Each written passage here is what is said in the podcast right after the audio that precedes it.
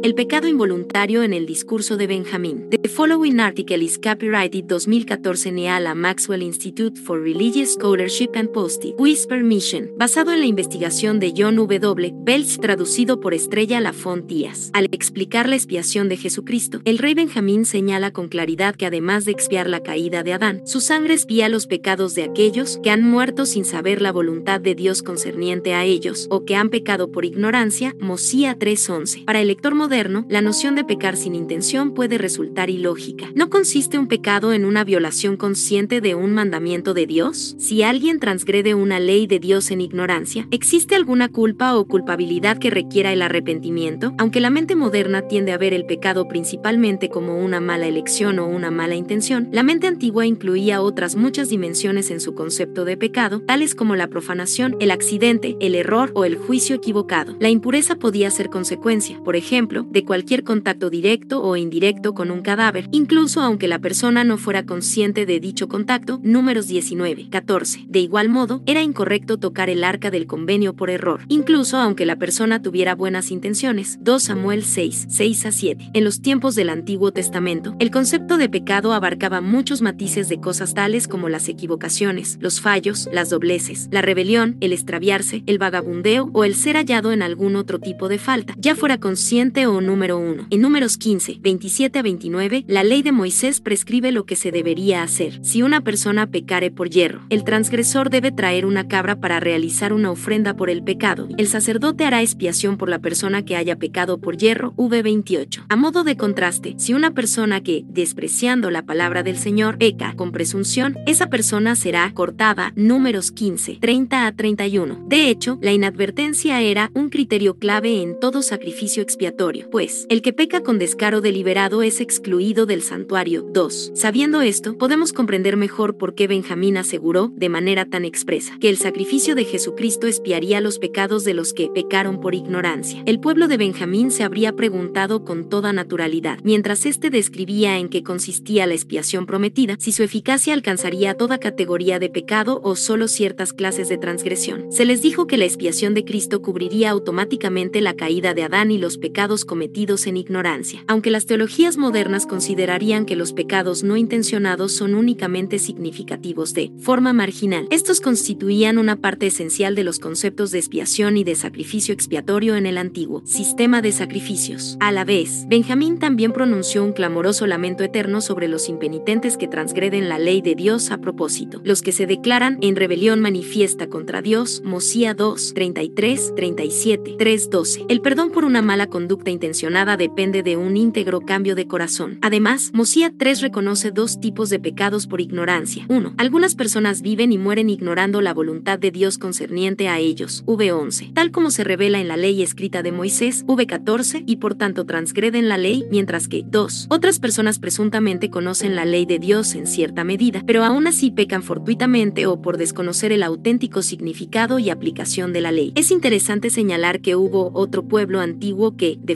similar, Habló de varios tipos de pecados por ignorancia. Los rollos del mar muerto castigaban un único pecado no intencionado con una pequeña sanción. 1 QS 9, 1, 2, pero parece ser que el error repetido se toleraba. El descuido se podía deber a falta de cuidado o al mal juicio, pero también podía provenir del desconocimiento de los asuntos ocultos del seno de la ley de Moisés, que solo eran conocidos por la secta de Qumran. Por supuesto, quien se rebelaba abiertamente contra las porciones reveladas de la ley que eran obvias a todo el mundo era castigado de forma muy severa. 1 QS 8, 17 a 18, 4 Q 159 2 a 3, 3. El pecado involuntario preocupaba mucho más a los antiguos que a nosotros hoy en día. Aunque nos preocupamos muy poco por tales pecados, esto se debe únicamente a que sabemos que el sacrificio infinito de Cristo los ha espiado. Incluso aunque ahora nos mostramos menos preocupados por los pecados no intencionados, las palabras de Benjamín nos recuerdan que no debemos permanecer ignorantes de este aspecto del sacrificio expiatorio de Cristo ni debemos dejar de mostrar nuestro agradecimiento por el mismo. Notas 1. Gerard Kittle, Theological Dictionary of the New Testament, Grand Rapids, Mitch Kiermans, 1964. 1. 269 a 79. 2. Jacob Milgram, Levíticas 1 a 16, New York, Doubleday, 1991. 228. 3. Gary A. Anderson, Intentional and Unintentional Sin in the Dead Sea Scrolls, in Pomegranates and Golden Bowls, ed. The Wright, The Friedman, y a Herbitz, Winock Lake Eisenbrowns, 1995, 55.